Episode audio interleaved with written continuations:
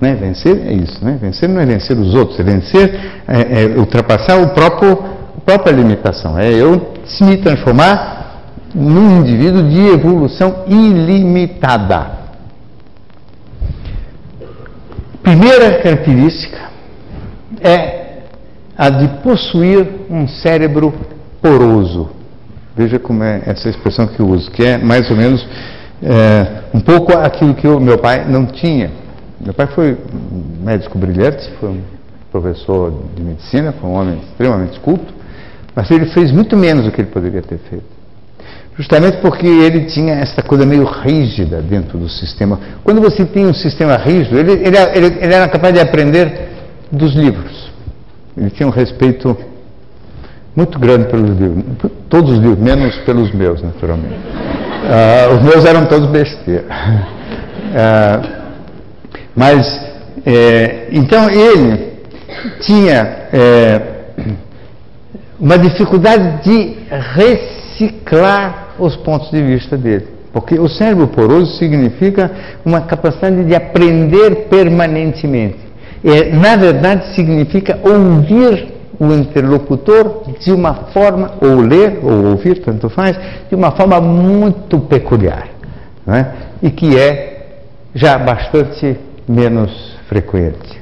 Que é ouvir verdadeiramente querendo saber se não tem alguma coisinha interessante ali no meio daquele monte de besteiras. Ouvir prestando atenção de verdade para ver se não tem alguma sutileza que nos tenha escapado, mesmo vindo de pessoas muito mais simples, eventualmente, em termos de formação. É ouvir querendo encontrar pérolas no meio é, do, do, do, do lixo. Né? É realmente gostar de aprender. E não, e, e não, se, não ter pudor nenhum de ir jogando fora um ponto de vista seu, antigo, se aparecer um outro melhor. Quer dizer, ser um indivíduo poroso significa ser um eterno reciclador. Está sempre jogando fora pontos de vista e incorporando novos. Isto é muito raro mas vocês não tenham dúvida que é requisito fundamental para o indivíduo evoluir, crescer, vencer profissionalmente, mas principalmente até para ser feliz, porque cada descoberta dessa é um prazer monumental. Não é? O prazer do conhecimento, aprender, é o único prazer, na minha opinião, que compete com o prazer sexual. Perigo até de ganhar, porque ele também pode durar a vida inteira, né?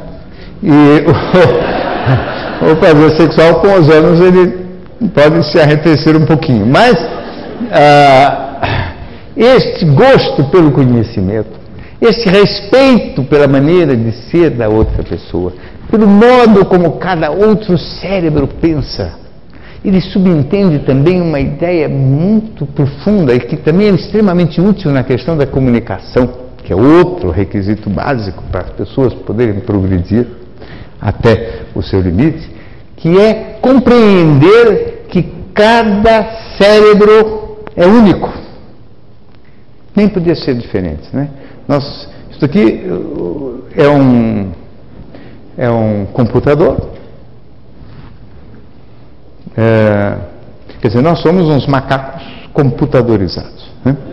Então, isso aqui é um computador que nasce vazio, sem programa, e cujo programa se constrói durante os anos de formação. Né? O computador é diferente em cada um de nós, de nascença. São 100 bilhões de células. Computadorzinho enjoado. Uh, mesmo quando gêmeos idênticos, as pessoas aí têm computador igual. Quer dizer, o hardware vem igual. Mas o software se fabrica. Aliás, é uma das coisas curiosas da história da humanidade, porque ah, existe 120, 130 mil anos que existe o homem na Terra. E a nossa história só começou há 8 mil anos, talvez, 9. Porque nós tínhamos o, o, o hardware, mas não tinha software. Porque o software foi autofabricado, foi o homem que fabricou o software. Do nada. Eu acho que é uma das mais extraordinárias criações da espécie. E na nossa, é, na nossa é, realidade, esse software é composto pelo aprendizado ou aquisição da linguagem. Né? E daí já começa a ficar claro que cada, cada grupo étnico já tem uma língua né? e uma linguagem, uma aquisição, de modo que a comunicação, por exemplo, com um, um interlocutor, por exemplo, japonês, para nós, é encrencadíssimo. Isso não significa que o interlocutor brasileiro seja tão mais simples. A gente pensa que é mais simples por causa da fluência das palavras, né? o uso das mesmas palavras, mas cada software é absolutamente único. E nós, como espécie, demoramos 90 mil anos ou 100 mil anos para conseguir fabricar um embrião de software suficiente para poder ser transmitido de uma geração para outra, que foi a linguagem. Então tinha o equipamento, aprendeu-se provavelmente algumas coisas, mas não conseguia transferir para a próxima geração. Que coisa terrível. Né? E fascinante ao mesmo tempo. Né? Esse é o homem. Esse software é aquilo, aquilo que os antigos sempre chamaram de alma. Que é um bom nome. Viu? Alma eu acho que é uma belíssima palavra. É boa, inclusive, para ser resgatada. Né? Não é um termo muito científico, mas mostra isso. Quer dizer, que existe. Porque a alma significa essa parte que pensa, que nós estamos aqui conversando, eu usando a minha para falar a vocês a de vocês para ouvir, e não há nenhuma garantia que o que eu estou falando aqui corresponda ao que vocês estão ouvindo aí. E cada um está ouvindo de um jeito. Quanto mais consciência eu tiver de que esta comunicação é precária, quanto mais eu tiver certeza que pode existir falha grave na minha chegada aí, entre o emissor e o receptor, provavelmente melhor será a minha comunicação.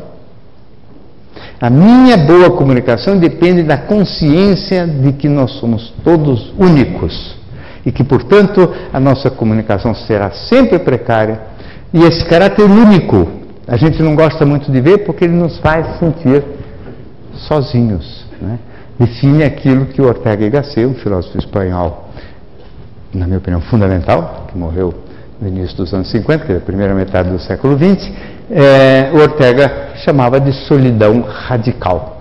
Solidão radical significa isso, quer dizer, por melhor que a gente queira se comunicar, tem um abismo, porque o software é único. E mesmo quando são gêmeos idênticos, crescidos no mesmo ambiente, com o mesmo hardware, o software é diferente. Eu já atendi vários eh, é, gêmeos idênticos suficientemente diferentes para nem parecerem gêmeos. Um deles, por exemplo, que me vem à memória, era homossexual, o outro heterossexual. Mesmo hardware, mesmo ambiente, mesmo contexto, e alguma pequena vírgula no software, um resolveu andar para cá, o outro para lá. É fantástico, né? E, portanto, a comunicação entre os humanos é precaríssima.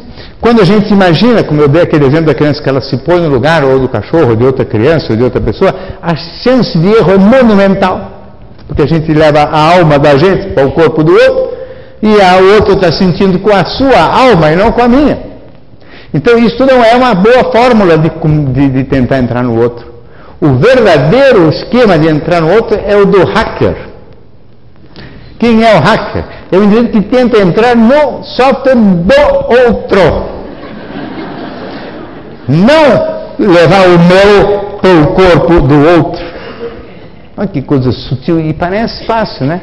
Mas é, é, é, a minha profissão isso aí. O indivíduo chega na minha frente, conta, conta, conta. Eu não tenho que ter, achar nada. Eu tenho que conseguir entrar no sistema dele e de dentro do sistema dele conseguir perceber que mecanismos o governam para poder contar para ele o que eu vi lá dentro dele.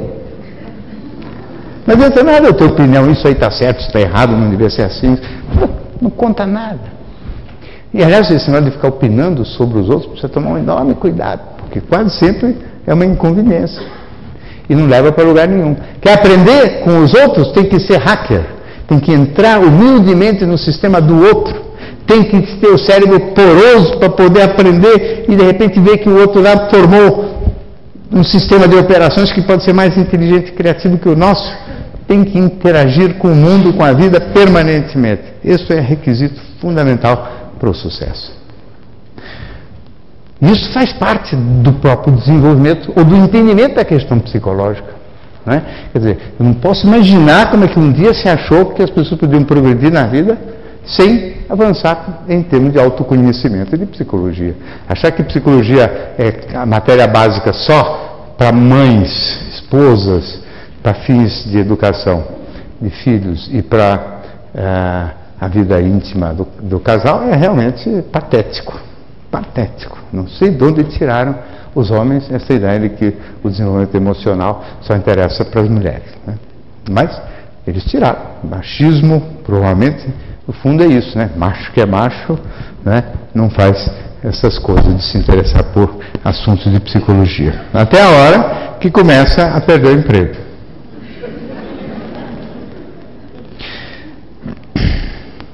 Esse cérebro poroso, ele, ele, ele, obviamente encontra obstáculos que eu não vou conseguir falar, mas o Ortega mesmo, Ortega falava uh, de uma, de uma, da gente conseguir aprender a dissociar.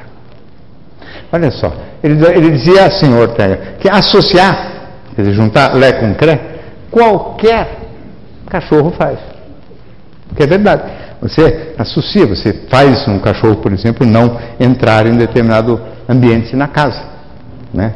Você, se ele for entrar, você pune ele, ou castiga, ou, ou intimida, ou. Ele aprende, ele associa, ali não pode, e ele não vai mais lá. Cachorro inteligente, inclusive, faz isso rapidamente. Experimente tentar dissociar. Ou seja, chegar para o cachorro e falar, cachorro, agora você pode ir lá. Ele não dissocia. O cachorro não dissocia. Se você, eu tenho cachorro, eu posso lhe afirmar, afirmar você, você pega um cachorro no colo e leva para aquele ambiente que estava proibido, o cachorro começa a tremer assim, entra em pânico, não consegue ficar lá e quer ir embora correndo e chora. Não desaprende. O danado aprende e não desaprende. Então aí vira besteira tudo aquilo que não for o aprendizado dele. O humano quase sempre é igual. O humano quase sempre. Eu estou saindo do foco, é isso? Então, ó, a culpa é minha. O, o humano quase sempre é igual. É, ele não dissocia. Então, por exemplo, né, faz 25 anos que eu venho lutando contra a ideia de que sexo e amor não são a mesma coisa. São dois impulsos autônomos. Todo mundo ouve quando eu falo, aham, aham, concorda, e no fim sempre vem uma pergunta assim: e aí, quando a gente estava fazendo amor? Fazer amor como sinônimo de sexo, né, de transar. E eu tenho acabado de combinar que sexo é uma coisa e amor é outra. Não tem jeito, porque faz séculos que as pessoas se desenvolveram, né, que fazem parte do mesmo mecanismo, entendeu? E eu digo, amor não se faz, amor se sente. A gente faz sexo e sente amor. Não, a gente faz amor. É que vai fazer? Então não dissocia, não aprende, não evolui. Não modifica. Quer dizer, o cérebro, para ser realmente poroso, ele passa pela capacidade de dissociar. A gente realmente poder mergulhar nesse universo que exige uma coragem e um vigor danado, que é o universo da dúvida. Porque, na verdade, tem um momento em que a gente abre mão de uma convicção que faliu, vamos dizer assim, e ainda não constituiu uma nova para botar no lugar. Esse é o momento, às vezes, um tanto desesperador, porque às vezes tem o, o, é, elementos que mostram para a gente que a gente está errado, mas nem por isso sabe qual é o certo. O ser humano não suporta a dúvida, porque dúvida dói. E tudo que é dor, já falamos há pouco, muito pouca gente gosta de dor, então foge da dor. E a dor da dúvida é fundamental para que a gente possa crescer, evoluir, ter ideias novas e avançar. E a capacidade de conviver com as dúvidas é uma raridade. As pessoas sempre precisam de uma explicação. Adoram, preferem uma má explicação a uma boa dúvida. E a dúvida é criativa, e a má explicação não é criativa. Não é? É, então, por exemplo, né, de repente existe, e eu assisti um fenômeno, a existência de um fenômeno de telepatia. Aí alguém chega para mim e fala assim, existe. Mas como se explica isso? Eu falo, não sei. Mas que existe, existe. Na cabeça das pessoas é assim: se não sabe explicar, não existe. Isso era o meu pai. Ah, tudo que não tem explicação não existe e pronto, está resolvido o assunto. Ele, né, se a teoria não combina com os fatos, a gente joga fora os fatos e mantém a teoria. Outras pessoas não suportando a dúvida e aceitando que existe o fenômeno da telepatia, falam, ah, isso deve ser ondas eletromagnéticas. É isso mesmo, são ondas eletromagnéticas. Pronto. Estão acalmados, apaziguados, porque sabem qual é a explicação da telepatia. Entendeu? E isso é uma bobagem, porque não são ondas eletromagnéticas. Ah, mas então a questão, não sei. Ah, então não existe, existe. E agora, o é que faz? Nada. Fica com a dúvida. E a gente vai colecionando informações quem sabe um dia nós saberemos explicar. Mas a dúvida é que é o barato. Porque a dúvida é extremamente criativa. Ela exige do cérebro, ela inquieta e exige. Uma explicação acaba com a dúvida, acaba com a dúvida, acaba com o problema, ninguém mais pensa. Pessoas que vão para frente, que gostam de evoluir, além do cérebro poroso, têm vigor para conviver com dúvidas, tem vigor para dissociar, conviver com dúvidas. Né? E tem. É, e tem que resolver logo isso aqui.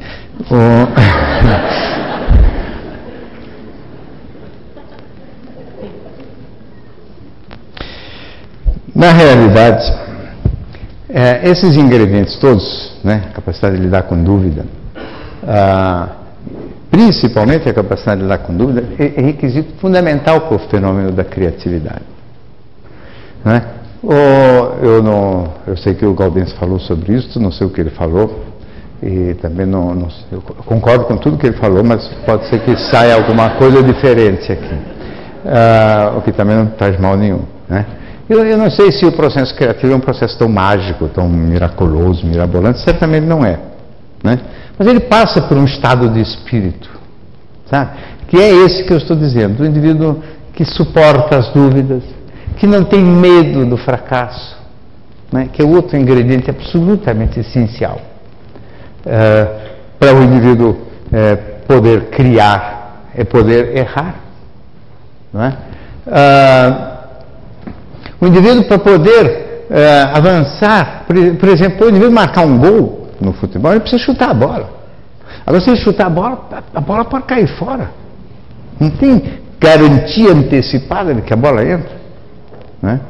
Aliás, uh, tinha um filósofo também que eu gosto muito, que era um escritor, romancista, que é o Aldous Huxley, e ele dizia, né, num livro que chamava, acho que, Visionários e Precursores, obviamente, muitos anos atrás, é, e ele, ele dizia isso, né, que a diferença entre o visionário e o precursor é como se fosse no futebol. Né? A gente chuta a bola. Se sair fora, é visionário. Né? Se entrar, é precursor. Né? E, e não dá para saber antes. Entendeu? Não dá para saber antes.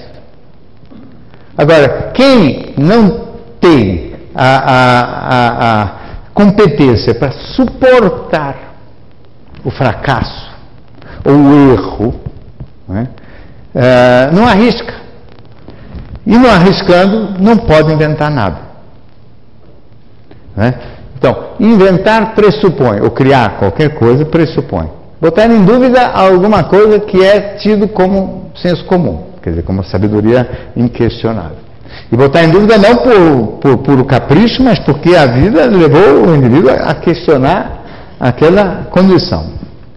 Depois, é, aceitar de ficar convivendo com essa sensação horrível da dúvida, de não saber como resolver aquele dilema. Né? Depois, ter o cérebro poroso para poder conversar, consultar e falar com tudo e todos sobre aquele assunto que é o assunto é, gerador da polêmica ou da dúvida, do dilema. Né? E consultar tudo e todos que forem acessíveis para o atingimento deste do, do maior volume de informações. E depois talvez montar um projetinho, né? É, de botar ali a bola em algum lugar e falar agora eu vou arriscar para ver o que acontece. Né? E é nesse experimentar, nesse ensaio e erro, que acontecem as grandes, eh, os grandes avanços. É?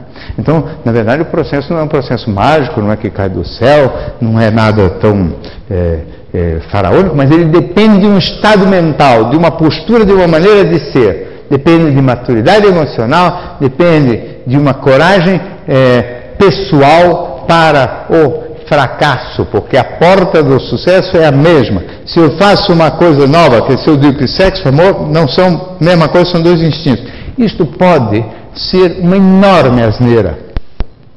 E se não for uma enorme asneira, mais dia menos dia vai ficar confirmado ah, que eu tive uma ideia absolutamente genial. Não sei ainda.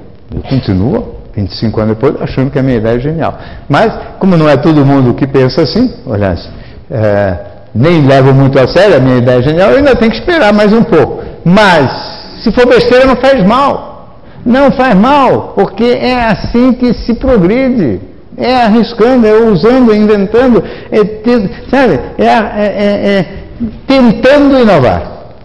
Porque eu prefiro isso do que muitos, por exemplo, na minha área mesmo, que ficaram repetindo, igual papagaios, conceitos fabricados por terceiros há 100 anos atrás, 120 anos atrás, e endeusando humanos. É? Freud disse para mim, uma vez eu estava falando sobre as minhas coisas em algum lugar e alguém perguntou para mim: quem foi que disse isso? Eu falei: eu. Eu. Vai. Posso falar besteira pessoalmente, não preciso né, de respaldo internacional para minhas bobagens, é? para meus chutes, que podem até não ser bobagem. Né? Então, este é o lado da criatividade, que eu acho que é o outro elemento absolutamente fundamental para o, para o sucesso. E ele é parte da inteligência emocional, porque precisa de uma coragem, precisa de uma cara de pau, precisa aguentar às vezes deboches, ironias, precisa ir contra o padrão o, o, o estabelecido, precisa não ser tão é, certinho assim, mas principalmente precisa fazer tudo isso com muita delicadeza, com muito jeito, com carinho, sem ofender ninguém, sem também se achar o rei do mundo e começar a achar que agora que eu sei alguma coisinha a mais do que os outros, eu posso esnobar, humilhar, tripudiar, é, rebaixar pessoas, porque isso tudo aí voltamos à questão das boas relações interpessoais. Se não houver isso dentro do ambiente de trabalho, por mais competente, inteligente e criativo que o indivíduo for, ele vai ser objeto de é, uma podada em algum momento lá na frente. O mais importante de tudo que eu queria dizer a vocês é que este jeito de viver criativo, poroso, etc., ele é gostoso em si. Ele é sucesso, ele é vencer, ele é dar certo, não porque isto implica em que a gente vai é, conseguir é, ser o diretor, o presidente e o, o dono de um empreitado, de um empreendimento. Mas isso faz a vida legal, faz a vida divertida, faz todo dia fascinante, entendeu? Faz o caminho um barato. E não só a chegada, né? É o processo de gerar, de criar, de produzir, de inventar, de reinventar, de se reinventar permanentemente. Isto é que é o barato de viver porque né, o, a vida é um processo, não é a chegada. As pessoas às vezes ficam imaginando que vencer, né, eu venci, já venci, pronto, está lá, me boto em cima de uma estátua, sou o vencedor. Isso dura 10 segundos, ou dura meia hora. Né? Tem o dia seguinte, sabe, ganhei o prêmio Nobel, pronto, venci. Eu tinha razão, ganhei o prêmio Nobel. E agora? amanhã cedo, o que eu vou fazer? Eu tenho que ir para o consultório trabalhar tudo de novo, porque o que eu vou fazer? Agora só porque venci acabou o filme?